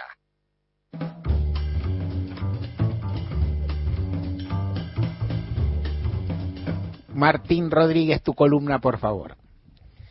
Bueno, eh, ayer, ayer, hay columnas que paren columnas, ¿no? Podríamos decir, ayer hablábamos un poco y, y, al pasar decíamos sobre la estigmatización y sobre el, el, el lugar en el que quedan los movimientos sociales eh, en la agenda política, en lo que viene, y entonces corriéndonos un cachito de los debates políticos internos del peronismo, vamos a hablar de eso, que va a ser uno de los ejes, ya lo fue durante estos años, y lo va a seguir siendo, aunque va, va tomando distintas formas, ¿no? Y estoy hablando de el, el centro que ocupa eh, la discusión en torno a organizaciones sociales, barra movimientos sociales, barra intermediarios, barra planeros, y ahí va tomando distintas formas eh, y distintas versiones, depende quién. En general, son un blanco fácil, pegarle, ¿no? Pegarle un movimiento social, tirarle un tiro político, metafórico, un movimiento social, es fácil. En general, eh, es difícil esgrimir una buena defensa, eh, porque incluso hay argumentos, si se quiere, de algún modo por izquierda sobre los ingresos universales, que a uno también le gustan esos argumentos, son a veces difíciles, eh, difíciles, a veces son difíciles en términos viables, pero a uno le gusta, le gustaría que sea más directa la asistencia para mucha gente. Y entonces quería hacer un repasito, tomando esta, esta, esta, esta, midiendo esta temperatura sobre la dificultad para defenderlos y lo blanco fácil que son. Miremos, escuchemos, como, como invitación a esta demostración, estas declaraciones de Horacio Rodríguez Larreta. El 10 de diciembre voy a sacar a los intermediarios, sacar a Grabois y a las organizaciones sociales como intermediarios para otorgar los planes. O sea, quien realmente necesita un plan de gobierno lo va a tener, pero no de la mano de, estos intermediarios que usan el poder que les da el gobierno, el gobierno oficialista, usan ese poder para otorgar planes, para extorsionar y apretar a la gente para que vaya a las marchas. Por eso tenemos manifestaciones todo el tiempo, porque estas organizaciones, al que le da un plan, lo obliga a ir a la marcha, y además se quedan con guita en el camino. Además, eso lo vamos a sacar el primer día. Vas a ver cómo va a bajar el poder de movilización que tienen. Ahí tenés este una declaración, digamos, de, de, un político muy calculador, ¿no? Y muy, en algún sentido, muy, muy casi empachado de encuestas y que sabe que ahí tiene, nombra a Grabois, podría nombrar otros, se suele nombrar a Pérsico, se nombra, bueno, ahora eh, el año pasado fue el año de Beliboni, ¿no? El dirigente del, del Polo Obrero también, que, cortaba ahí en la 9 de julio, y varios más. Yo recuerdo un eh, diálogo que suele reproducir mi querido amigo, también citado ayer, Pablo Semán, que decía, y él reproduce un diálogo, y situémonos en el programa Hora Clave, no está el archivo, si no le juro por mis hijos que lo pondría, pero jueves a la noche, que era el horario en que solía estar en el viejo Canal 9, ya privatizado, este, Mariano Grondona, programa Hora Clave, y un invitado que en ese momento era muy desconocido, que era Emilio Pérsico. Emilio Pérsico estaba en la zona sur del Gran Buenos Aires, había sido uno de los mentores de los, eh, bueno, de, un movimiento que era un MTD de zona sur, del que después viene a conformarse el movimiento Evita, que es un movimiento que se gesta y se crea a partir, una vez que comenzó el gobierno de Néstor Kirchner, con un aliado en esa conducción, que es eh, Fernando Chino Navarro, que venía de una militancia no social, sino partidaria, ¿no? Eh, primero en el PI, después en el PJ. Decía, Grondona le preguntaba, que en ese momento era otro Grondona, Grondona, eh, hubo muchos Grondona, hubo muchos Mario Grondona, el, Grondona de los 90 decía, el mundo había girado, yo, me, estoy en el lugar de siempre, pero el mundo giró demasiado a la derecha, y contrapesaba a eh, la presencia televisiva de Bernardo Neustal dos martes, que era un gran showman, un, gran este, conductor de tele, en el programa, eh, en el viejo programa em, Tiempo Nuevo, ¿no? Con Libertango, ¿no? Que era Bueno, entonces Grondola le pregunta a ese pérsico desconocido, ¿ustedes quiénes son?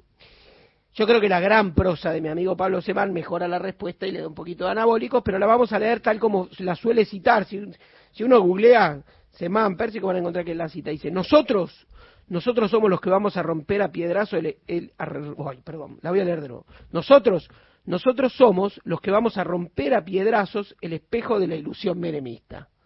Flor de frase. ¿no? Esto había, le había dicho Pérsico a Mariano Grondona. ¿Cuál es la historia de los movimientos sociales o las organizaciones sociales? Primero los movimientos desocupados en los 90.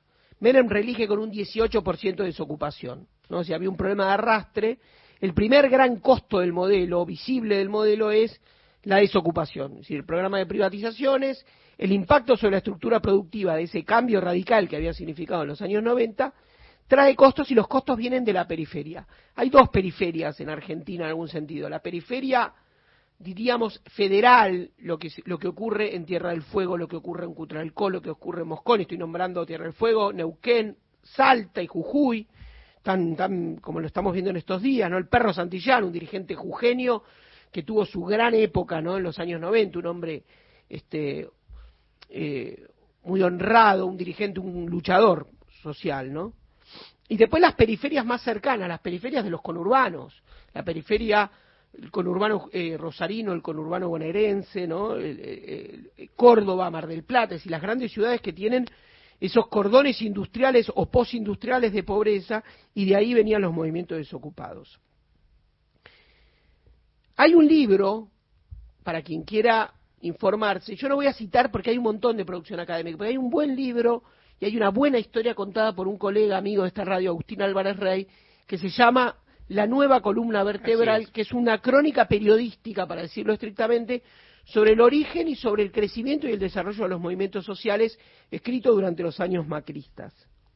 Gran parte de los movimientos sociales más importantes fueron, por ejemplo, la CCC, de origen muy vinculado al PCR, digamos, dicho en jerga, a los chinos, la CTA, que era una central obrera con menor, siempre tuvo menor penetración, sobre todo en, la en el- en los gremios industriales, pero que era cercana a los movimientos desocupados, y la CGT, en la versión moyanista, en ese momento era, tenía un rol muy importante y de articulación muy importante, era Moyano, su cercanía a Palacios también, ¿no? que era parte del MTA, dirigente de em, transpo- eh, transporte, era, la UTA, ¿no? ¿Qué ¿De dónde era? Eh, Palacios. Palacios era la UTA, sí, de la UTA. Y, sí. eh, y, El dirigente, Palacios, y el dirigente Omar de judiciales, que tampoco ahora me acuerdo el nombre. Julio Piumato. Julio Piumato. eh, Julio Piumato, que hacían actos y tenían actos. Uno siempre se acuerda cuando Sí. era el otro. Exactamente. Este, que tenían también cercanía y- y eran los sectores gremiales más cercanos a los movimientos desocupados.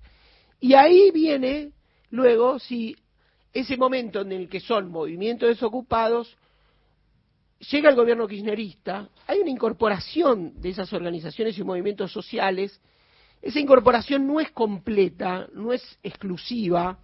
Creo que los sectores más ligados al peronismo, el caso, por ejemplo, de la FTV, de Luis Delía, la Federación de Tierra y Vivienda, y que se incorporan al gobierno de Kirchner, y que se incorporan en ese, en ese doble juego tan complejo y delicado que es estar, diríamos, rápidamente de los dos lados del mostrador. Entonces decíamos, eran piqueteros, eran movimientos desocupados, eran organizaciones sociales y era el Estado. Se incorporan al Estado. Kirchner tenía la, la, la mirada sobre la ciertas flaquezas, tanto del propio Estado, sus capacidades, como de su propia fuerza, del, del Partido Justicialista, y miraba sectores que estaban hacia afuera, miraba sobre todo para el lado izquierdo, hablaba de transversalidad, incorporaba movimientos sociales y hablaba con los organismos de derechos humanos. Eso es un mundo más lejano, ya quedó lejos eso, y probablemente que en algunos, en algunos sentidos se, se desajustó en el tiempo, pero esa era la primera mirada, y no estaban, no estaban tampoco de moda. O sea, en el, el momento del 2001, cuando se cantaba Piquete y Cacerola, no fue un canto como el de que se vayan todos, no fue un hit. Es decir, siempre era una incomodidad política. Los movimientos desocupados representaban una incomodidad política para ubicarlos en el tiempo, digamos, para ubicarlos en el sistema político, que era lo que, lo que en Argentina tambaleaba y lo que la Argentina quería suturar. Es decir, Kirchner los ubica adentro, pero también tenía un costo esa ubicación adentro. Dualde también coqueteó, Dualde imaginó en su momento fue, se dijo que fue algo así como un padrino político del polo social. Luis Farinello, que también fue una figura importante durante la crisis, que venía, había sido un hombre de la iglesia, un hombre de Quilmes, un hombre, digamos, del conurbano, también intentó arrastrar sectores por ahí, me acuerdo, ahí estaban también el Frente de la Resistencia, que fue un partido de izquierda, la izquierda nacional y popular, que fueron mentores del barrio de pie. En ese momento todos los partidos de izquierda, sean nacional y populares o sean trotskistas, salvo el PTS, que es para otra charla, tenían también su pata piquetera. El Polo Obrero nace en ese momento, existió en el 2002 una cosa que fue que tenía sus congresos, ¿no? Y tenía sus malos espías para hablar del 2002, que fue, por ejemplo, el bloque piquetero nacional, que tenían discursos muy radicalizados y eran algo así como una suerte de internacional piquetera, ¿no? Si todo eso existía en la Argentina y era difícil ubicarlo. Y luego con el tiempo fue mutando y fue cambiando, ¿no? Es decir, eh, hacer, hacer el repaso de, de, digamos, en el tiempo, de cómo se va las metamorfosis de la figura, del- del- de la vieja figura piquetera, tiene su, ¿no? Y aparecen otras preguntas. ocupan lugares adentro del Estado, ocupan lugares adentro del sistema político. Ni Macri nos puede sacar de adentro del sistema político. Y ahí pagaban un costo por izquierda. El costo que había pagado por derecha Kirchner, luego pagan los grupos incorporados a su modo un, un costo por, por izquierda. No es que fueron funcionarios estrictamente de Macri, pero formaban parte del paisaje de la negociación social argentina. Es decir, Kirchner los mete dentro del sistema político. Y no van a salir fácil del sistema político. Y cuando Macri en el 2016, al año de gobierno, vota la ley de emergencia social, se, se trata, con aquel salario social complementario, estaba Emilio Pérsico adentro, la CGT acompañó esa negociación, movilizó un PCN. Hay que ver que movilice un PCN por, un, por algo más que no sea la pura agenda CGTista, ¿no? O de los estatales. Y entonces era la dificultad de decir, ¿quién los saca adentro? Y, pa, y la Cámpora les decía que eran neoliberales, colaboradores. Y yo, sí, Movimiento Carolina. Le el movimiento Carolina, que Carolina fue Stanley, histórico. decía, en vez de Vita, acá. ¿Y qué, ¿Y qué significaba decirle movimiento Carolina para mí? Significaba nombrarlos como parte del sistema de poder. Es decir, te gusta, no, digamos, como un bandorismo callejero, lo que sea, pero Bandor también era una clave del poder sindical argentino. Y era una clave también de lo que había significado el peronismo, aunque Bandor juegue contra Perón, aunque Bandor tenga un, ese famoso peronismo sin Perón y, haya sido una figura tan criticada y tan, tan estigmatizada y tan bla, bla, bla, pero un hombre clave del, del poder sindical y era un hombre que mostraba, el también mostraba en, en esa dificultad el avance del poder sindical en Argentina, lo que los 60 podían proscribir y lo que no, que era el poder sindical. Uno podía, podía- podía- hablabas de Ilia, seguramente. Ilia es, es el demócrata, sobre todo para los que lo valoran lo débil, ¿no? Decir, hay muchos republicanos que le encanta el político débil. Pero digamos, lle- llegó al poder con el peronismo proscripto, pero sindicalmente no estaba proscripto al peronismo. Es decir, era una fuerza, era una, era una mesa del poder. La, la película Los Traidores los tiene sentados a la mesa. Decía, en la mente trotskista, digamos, con todo respeto, porque además es un gran artista, de Raimundo Gleiser, el sindicalismo se sentaba en la mesa del poder. Estamos hablando de los movimientos sociales, estamos hablando de que tienen una silla, una sillita, un, una banqueta, si querés, de paja, una banqueta de plástico, que está medio rota, que le ponen un libro para sostenerla, pero están sentados en la discusión del poder, que es la discusión, sobre todo la discusión de, de los presupuestos. De eso se trata de algún modo la trayectoria, es decir, los pobres se agremian en la Argentina, no es algo tan límpido ni tan, digamos que no, que, que pasan cualquier auditoría, no es algo tan fácil, pero es algo difícil de discutir. Y creo yo que la solución de la crisis, que fue incorporar esas organizaciones, hacerlas parte del sistema político, que conformen un gasto social, un gasto público, una inversión social, como se la quiera llamar, hoy son algo así como el germen de la nueva crisis. ¿no? La solución, las soluciones de la vieja crisis son los problemas de la nueva crisis y, y- y no hay políticos, uno dice, ¿quiénes lo- le pegan? Le pega fácil Patricia Burrich, le pega fácil Milei, le pega fácil Larreta. Cristina también lo criticó. Es decir, no hay políticos, eh, eh, en la política o se habla mal o directamente ni se los nombra. Pero no hay nadie, tal vez el respaldo político más importante lo tienen los movimientos sociales hoy sea el Papa sea la figura del Papa, sea la Iglesia Católica, el aliado político y sect- algún sector de la CGT, no tiene mucho más que eso. De eso estamos hablando y vamos a hablar el año que viene. Yo le dije hace poco en, un asado a un gran amigo, conozco mucho los movimientos sociales, conozco varios dirigentes, le dije, "Va- puedes terminar en cana. Puedes terminar en cana, puedes terminar, pero no porque el tipo tenga un, un delito del que yo sé, sinceramente. Puedes terminar en cana porque van a ser de algún modo una variable de ajuste y sobre todo una variable de ajuste simbólico. Miren lo que pasó con Milagro Sala. Dos minutos duró y fue presa. ¿Y quién la defiende? No la defiende nadie. O sea, la defienden acá, la defiende gente, no estoy digo nadie, es decir, nadie es muy absoluto. Pero en parte, en, en Jujuy fundó su poder este, Gerardo Morales. Los movimientos sociales son la voz de los últimos, en el mejor de los casos, nunca son la voz de todos. ¿Es cierto? Es decir, son. ¿Por qué existen? ¿Existen porque tienen una gran demagogia? No. ¿Existen porque arrastran votos? No. ¿Existen porque tienen líderes populares? Popular habría que ver en qué sentido, pero no masivos, seguro que no. ¿Son piantavotos? Son piantavotos. ¿Por qué existen? Porque llegan a donde la política termina. ¿no? A veces el Estado, las capacidades del Estado, de los partidos son a cuatro o cinco cuadras de la estación de tren. Donde se arma una casilla y donde se arma una ranchada, probablemente ahí sí lleguen los movimientos sociales. Son muchas cosas, difícil delimitarlo. Una iglesia evangélica es un movimiento social, solo son movimientos sociales los que tienen un prospecto político, no lo, es difícil. Pero creo que es una tierra fértil la Argentina donde crece, crece eso, y creo que van contra eso. A mí me da, me me da pena pensarlo, porque me da la sensación de que tienen mala defensa, mala prensa, mala praxis propia, han hecho macanas adentro del Estado, no se han sabido cuidar, no se cuidaron, lo hicieron a propósito, lo hicieron sin querer, todo junto. ¿no? Es decir, han salido pésimos políticos de ahí, han salido, es decir, se mediatizaron, perdieron territorio cuando se mediatizaron, como para mí el caso de Elía, el caso del riesgo que corrió, en fin, miles de dificultades. Habla de algo muy virtuoso de la Argentina y habla mal de algo muy virtuoso de la Argentina. No sabe hablar bien de algo muy virtuoso de la Argentina, que es la capacidad de organización y que un trabajador, cuando era echado de la fábrica, perdía todo menos, o podía perder todo, en muchos casos menos la condición política. Era un trabajador desocupado y tenía quien lo defienda. Para mí eso es una virtud argentina y es un capital argentino y creo que es lo que más se va a poner a prueba ahora. Se está luchando contra la herencia del 2001 y contra eso va, van a venir los próximos gobiernos y creo que va a ser difícil defenderlo. Creo que ahí va a estar el ajuste simbólico sobre todo, porque la CGT es más poderosa, porque hay otros sectores que se van a saber defender más y creo que ahí va a ser donde se va a, consumar de algún modo el cordero, ¿viste? El sacrificio, creo que va a estar ahí. Pedazo de columna de Martín Rodríguez, gracias. Los temas centrales del día están en Gente de a pie. Mario Weinfeld en la radio pública.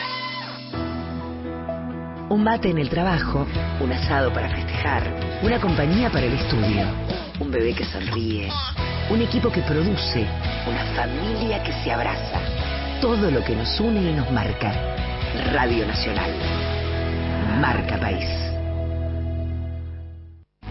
Con el plan de pago de deuda previsional, ahora es más fácil jubilarte. El trámite es simple, gratuito y no necesitas intermediarios. Conoce más en www.anses.gov.ar. ANSES, en cada etapa de tu vida. Argentina Presidencia. Jueves. Todos los días, Nacional. La radio pública. Llegar significa alcanzar. Es poder proyectar un futuro, cumplir un sueño. Logramos un nuevo objetivo, entregar la vivienda a 100.000. Y seguimos construyendo. Más información en argentina.gov.ar barra Hábitat. Ministerio de Desarrollo Territorial y Hábitat. Argentina Presidencia. Va pasando el día. Seguís en Nacional. La radio pública. Mario Weinfeld está en Nacional, la radio pública.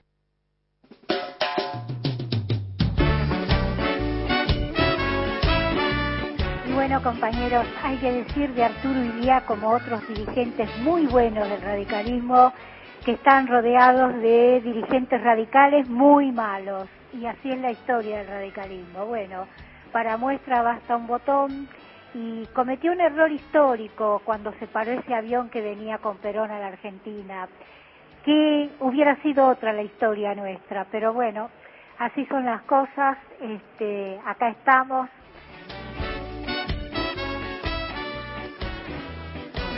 casi una afrenta a la música de Piazzolla, ¿no? Astor que Neustar viera sus programas los martes con Fuego y Misterio, realmente repugnante, ¿no? Y qué inquieta tiene Rodríguez Larreta con los con los sociales, ¿no? Con los planes sociales y todo esto. Resulta que durante el gobierno de Macri se dieron más planes que durante el gobierno de Cristina y no se lo escuchó a Rodríguez Larreta. Y de última, eh, Ritondo también, ¿no? En su momento obtenía obtenía los votos de la zona sur cuando Mensaje en nuestro WhatsApp de un oyente que se olvida de dejar su nombre. A veces pasa en el fragor del Totalmente. WhatsAppeo. Lo que pregunta es, ¿la columna que acaba de hacer Martín, la podrán subir a algún lugar? La columna que acaba de hacer Martín, como en general sucede habitualmente con todas las columnas que hacen este programa, y con los tangazos, y con los editoriales, y con los reportajes, está pronto, no ya, pero mañana, en la web de Nacional y también en la cuenta de Twitter de Gente de o sea, la pesca. Es podcast. Por eso, inclusive, te confieso, tenía una pequeña acotación para hacer Martín, pero dije, el podcast va sin acotación del conductor, porque es un golazo este podcast. Ya está, Ya cerradito. está, ese solo.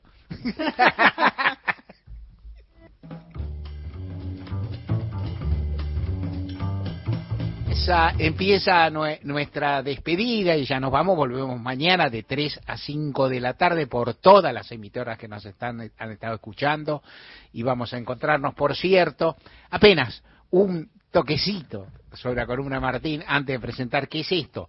En estos últimos días, la cuestión de los piques, también lo hablamos con Martín al respecto y no apareció acá, que es en estos últimos días, Jujuy y Chaco traen dos ejemplos. Es curioso, porque por dos costados se estigmatiza a dirigentes sociales. Hay uno, bueno, uno puede decir, bueno, ¿qué podés decir del clan, supuestamente, del conjunto Locena que está en una situación tan espantosa?